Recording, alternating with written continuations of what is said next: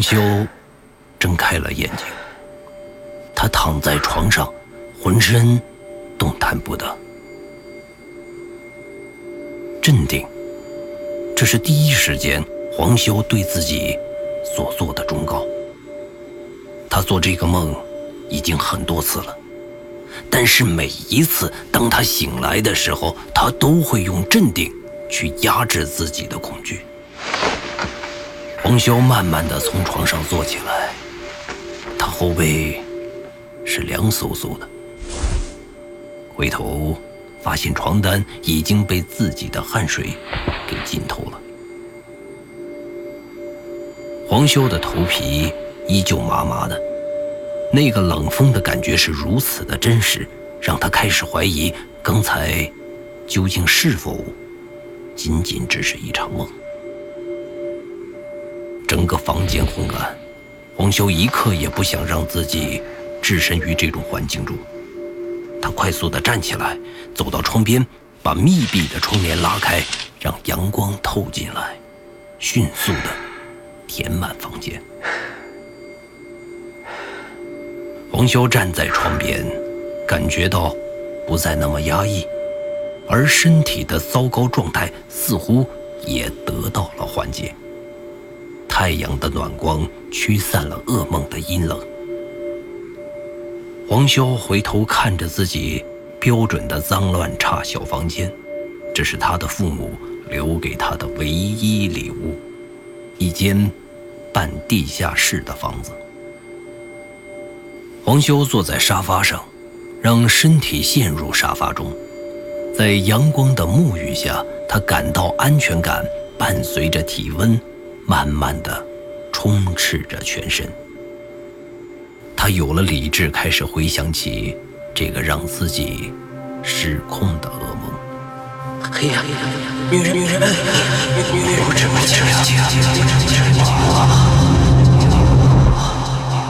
黄修在提取着这可怕梦境的关键词。这些天连续重复的噩梦，让他不可自已的心烦意乱。尽管阳光不断的填充着自己的房子，但是因为是半地下室的原因，依然有部分空间是昏暗的。黄修的注意力再次被吸引到角落中的黑暗，他仿佛感觉到角落里有什么似的，一种魅惑的力量在勾引着他，很快就快让他。发现黑暗中的秘密。就在此刻，电话铃突然响起。这种突如其来的声音把黄潇吓了一跳。他拿起手机，发现是孟浩然打来的。喂，睡得怎么样，哥们儿？孟浩然的声音有一种。轻飘飘的感觉，他总是刻意的把尾音提高，来作为一句话的终结。这种发音方式一直让黄潇不太能适应。黄潇疲惫的揉了揉脸，啊，还好。电话的那头，孟浩然沉默了一阵。十点半吧，来我家，有新项目了。他总是把那事情叫做项目。黄修在心中默想着，他已经接受了孟浩然的说话方式，简单明了中带有一丝讨厌。黄修站起来，拿起外套，走到门口，回头看房间的角落黑暗处，在他的角度，他已经能够看清楚角落了，空无一物。黄潇释然，开门离开。在他的潜意识里，他已经开始惧怕黑暗了，这对他的工作是一种非常不好的心理暗示。路上人群熙熙攘攘，黄潇夹杂在行人当中，在一条主路上行走。他走着。想要找一家有新意的饭店来解决肚中的饥饿。最终，经过一秒钟的简单筛选，黄潇还是落座于一家街边的牛肉粉店中。没有别的原因，只因为这家店可以免费多续一碗粉。有时候，喜欢一种东西的理由非常简单实惠。黄修坐在店中，吃着牛肉饭。这家店的室内温度热得让人刮燥，但是对于黄修来说，这却是真实世界的最有力的证明。黄修在这家店里吃东西，让他感觉到安心。他可以肆无忌惮地大口吞咽，而不用担心身后会突然出现想要伤害他的任何物体。滚烫的肉汤混合着丝滑的土豆粉，这种大口大口吃粉的快乐，让黄潇额头上慢慢地渗出了汗液。他明白，任何美味的食物。都将成为一种记忆，而这种独特的记忆，才是我们每次都去品尝美食的唯一动力。在记忆中，美好的价值永远大于现实中存在的一切。黄潇在默默地吃牛肉粉的时候，心里坚定地告诉自己：“我还活着，我很确定。”黄潇有时候会分不清现实和虚幻的差别，但是在他的眼中，普通人眼中的虚幻，可能就是他的现实。黄潇原本应该和我们一样，不超过五位数的存款，永远还不完的信用卡账单，也买不起房子，经常会做白日梦，看到帅哥美女之后也会面红耳赤。但是，直到他有了那个能力后，他的一生都发生了改变。然而，这一切却并不是他想要的。他没有办法改变，甚至他连反抗的机会都没有。他唯一的选择就是顺着命运走下去。很多人，我们和黄潇一样。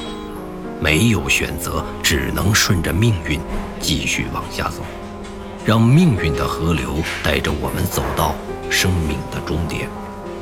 而我们能做的，只有不停地武装自己，希望沿途的风景能够好一些，风浪小一些。黄潇仅仅是一名普通人。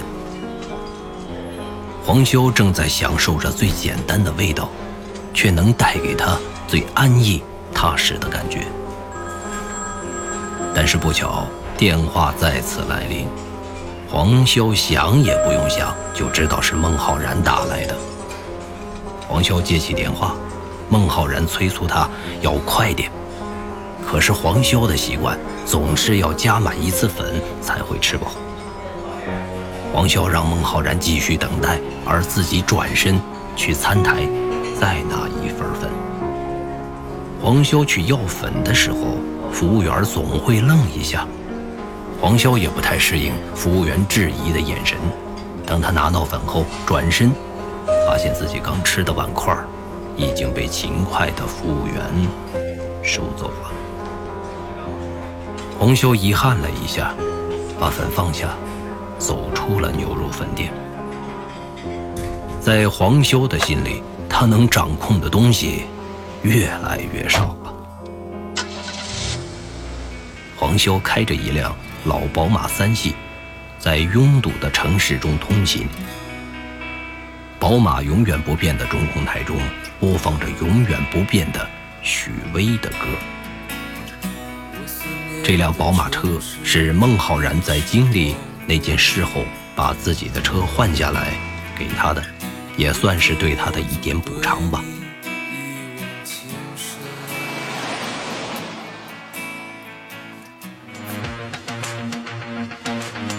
原界一，记忆之谈。作者刘昌新，播讲冯维鹏。本作品由刘昌新编剧工作室出品。您现在收听的是第一季第三集。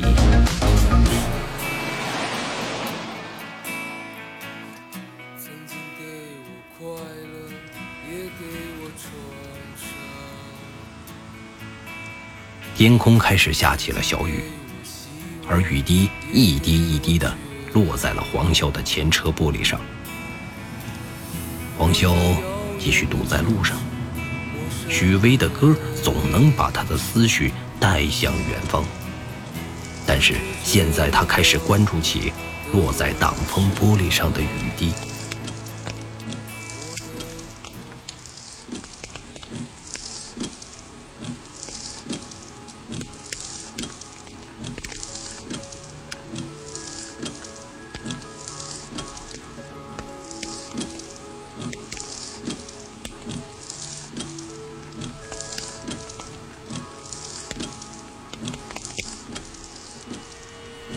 滴，两滴，红色的越来越多的雨滴落在挡风玻璃上，犹如血水一般把黄潇的前车窗淹没。透过模糊的血水，他看到了天空中有一个巨大的漏洞，一把巨型的斧头正从漏洞中掉下来。黄潇被这异象震惊。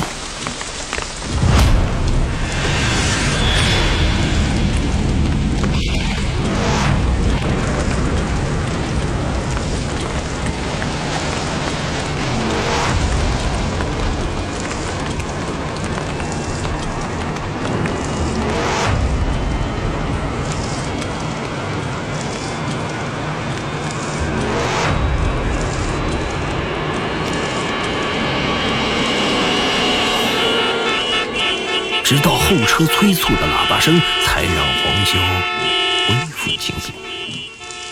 当黄潇再次看向挡风玻璃时，他发现依旧是小雨滴。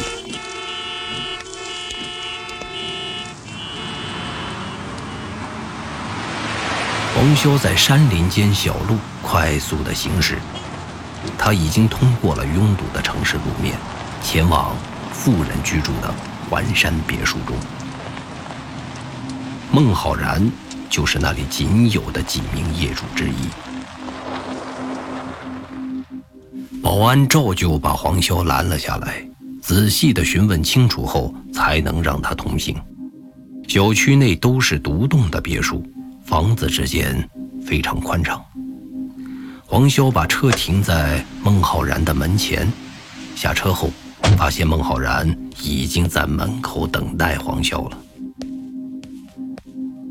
黄潇从来没有发现孟浩然会如此的焦急，即使当自己死亡的时候，他也仅仅是现在的这样而已。黄潇刚准备走进别墅。被孟浩然拉住，黄潇看向孟浩然，看到了他在脸上的坚决。黄潇发现这事儿可能不太妙。有什么问题吗？这次有点特别。孟浩然的表情出卖了黄潇。黄潇突然有一丝愤怒。黄潇生气自己的命运要和这个家伙绑在一起，而事到临头，自己居然什么都不知道，还要靠猜测才能知道真相。当然，没有人希望自己被欺骗。黄修甩开孟浩然，快步的走进去。他非常想看看究竟是什么东西在等待着他：神经病、疯子，还是一名植物人？黄修推开大门，走进大厅，看到一对年轻男女不安的坐在沙发上。当年轻男女听到脚步声，抬头看到黄潇时，眼神中露出了一丝希望和崇拜。年轻男女立刻站起来，两人都对黄潇报以讨好的微笑。在黄潇的眼中，这两人只有三十多出头，还是最好的年纪。从穿着和气质上来看，明显是富裕的那层。他们谄媚的眼神让黄潇很不舒服。黄潇站在原地等待着孟浩然的到来，但是孟浩然却选择站在门口，迟迟都不进来。年轻女人看着黄潇，选择先开口。大师，没想到你这么年轻啊！是啊，年纪轻轻的就功德无量了。黄修被两人快要吞掉自己的眼神看得浑身都不舒服，对两人摆了摆手，转身向着孟浩然招呼了一下，而孟浩然却不为所动。你们先等一下。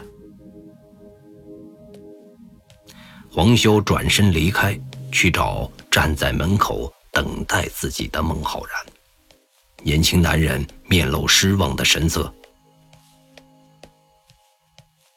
我就知道，一群骗子！年轻男人说完，下意识的抬头看着年轻的女人，却发现年轻女人正在用仿佛能喷火的眼神冷冷的看着自己。这种眼神是年轻男人从来没有在自己的妻子眼中看到的，这种寒光吓得他浑身一哆嗦。今天你给我闭嘴！如果不是你，也不会弄成现在这样。妻子看着丈夫，而自己的手指甲狠狠地嵌入皮肤中，已经渗出血迹。丈夫被妻子的这种冷静的疯狂给吓到了。那一刻，他都不敢直视自己身边这个最熟悉的女人。黄修赶紧询问孟浩然：“他们俩是不是弄错了？你把我们的事情说了吗？”有的时候，我会选择对他们说他们应该会相信的那些事情，这样会节约时间。再这样下去，我可成跳大神的了。我一直在考虑该不该接这个项目，犯了一个我们一直以来最大的忌讳。但是，但是他们是自己找上门的，我推都推不掉。我实在不行才把你叫过来。孟浩然尽量的压低声音，并且不时的朝着那对年轻夫妇看去。哎，是哪种心理疾病需要我来治疗啊？黄修的语气看起来像是原谅了孟浩然的这种做事方式，但是孟浩然依然非常紧张。呃，这个。具体的情况，还是得你自己去看一下。孟浩然刚说完，年轻女人就扑了上来，抓住黄潇的手，满脸泪痕。大师，求求你了，大师，只有你有办法了。大师，我真的求求你了，救救我儿子吧，出多少钱我都愿意。黄潇心头一惊，脱口而出：“小孩儿。”